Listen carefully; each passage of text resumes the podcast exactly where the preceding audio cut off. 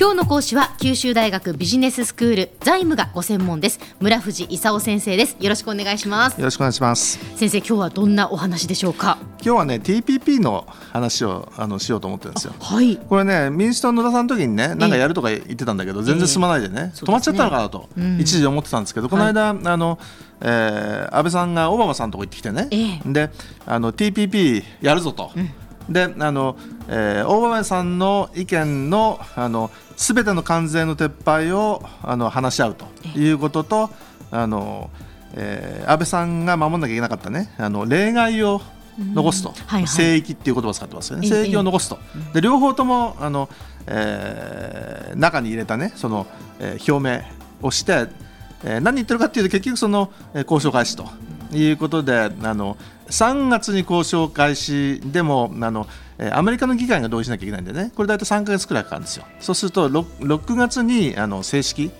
にあの、えー交渉開始決定ということになって、で TPP のスケジュールがですね3月、5月、9月に会合を開いて、えー10月の APEC の首脳会議であの大筋合意すると、で大体今年中には大体中身決めるという予定なんですよ。はいでそういう意味でその9月の最後の交渉に間に合うかどうか。でもその他の国なんかはねあのもう決まっちゃったことにあの、えーやいのやいの言うなと、いうようなこと言ってるんでね。一体日本がその正規って言ってもどのぐらい守れるのかと。うん。いうことも実はよく分かんないわけですよえね。ええ。ただねその自民党がやっぱりあの、えー農家の人たちに票をもらったりしてるんでね、えはい。あのえー聖域なき関税撤廃みたいなことになるんだったらね、うん。交渉参加はあの反対だと、うん。いうことを自民党として決めちゃったんでね、ええええ。安倍さんとしてもそのオバマさんに会う前に、うん。あの聖域はある程度あの、えー認めるけれどもあの、まあ、ほとんどの関税は撤廃と。いうその交渉をしますと。いう形で、まあ、今回合意したと。いうことですよね。はい。で今回一体何を聖域にしようとしてるかと。ええ。ご存知ですか？何ですか？国民としてねこれはねある程度分かっておかなきゃいけないんですよ。はい。あのいくつか言ってるんですけどとりあえず最悪守らなきゃいけないのは2つとか言ってね。1つがまず米ってやつですよね。はい。あの日本人なら米を食えみたいな。あの我々若いんでね必ずしも米じゃなくてもいいかもしれないんだけどあのお年寄りなんか米で生きてきた人たちなんでね。あの米を守ると。はい。でこれねあの800%近い関税かけてるんでね。あの、えーある程度私に言わせれば交渉してねはい。だんだん下げていくみたいなね。え500にして300にしてあの200にして100にして50にしていずれはゼロにするみたいなことがあってもいいと思うんだけど、まあ、とりあえずあの米はゼロじゃなくてなんか守るとええええ。いう話ともう一つは、あの砂糖なんですよ。こはれなんで砂糖か知ってます？こあなんでですか？れなんで砂糖かっていうと沖縄でねサトウキビ作ってるから。であの沖縄さんには日本は足を向けて寝寝られないと。はい。あの基本的にその基地を作るあの負担をねほとんど沖縄に押し付けてるんでね。でそういう意味じゃあの、えーいろんなことをとりあえず沖縄だけは例外と。言って沖縄にお金を落とすと。あるいは沖縄を保護すると。い。うようなことをずっとやってるわけですよ。でそういう意味じゃその米と砂糖だけは譲れないと。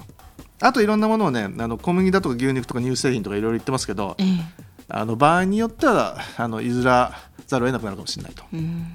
ただ本をしようとして交渉交渉しようというような話はしてますけどね。米と砂糖を絶対守ると、これはまあ正規と言ってるやつですよね、ただこの正規って言ってもねゼロにしないのは多分アメリカも OK してくれるかもしれないけど、ええあの今の米の関税率って778%ですから。そうかなり高いですね。778%ってね、あの9倍8倍関税があるとして、はい。9倍の値段ですからね、え買ってる我々としてはね9倍高いもの買わされてると、いうことなんでカリフォルニアは結構ね日本の米と変わらない美味しい米あるんでね、あのえーこれちょっと下げてもいいんじゃないのと。さっきも私言いましたけどもだんだん下げていくと。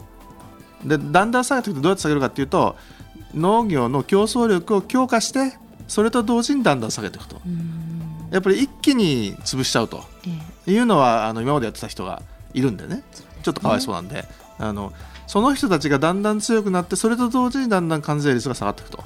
いうのが一番望ましいということですからあのこれからどうやってねあの農業を強化するのかということですよね。ええ。でなんであの TPP 交渉参加に向かったかとはい。いうと、あの欧米のねヨーロッパとアメリカがあの自由貿易交渉を始めたんですよ。はい。でこの中でねあの、えー製品の規格だとか産業の規制だとかね農産物の品質基準だとかそういったそのルール決めをすることになってて、でもし TPP に日本が入んないとねその欧米で決めた欧米ルールが世界ルールになっちゃってね、うん。日本がルール決めに全く関与できないと。えええええそうするともうあらゆるところで日本が関与できなくなって、えうん。日本のあの、えー貿易で貿易ルールも決められない状況で日本の貿易が死ぬとうん。いう形で将来なくなるとはい。いうようなことは避けなきゃいかんとええええ。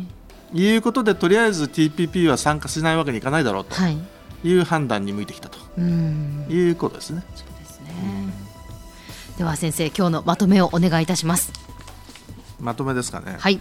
あのとりあえずね私的に言うと TPP ね時間の問題で参加せざるを得なかったんでね今回のことはまああのしょうがないっていうか当たり前ええ。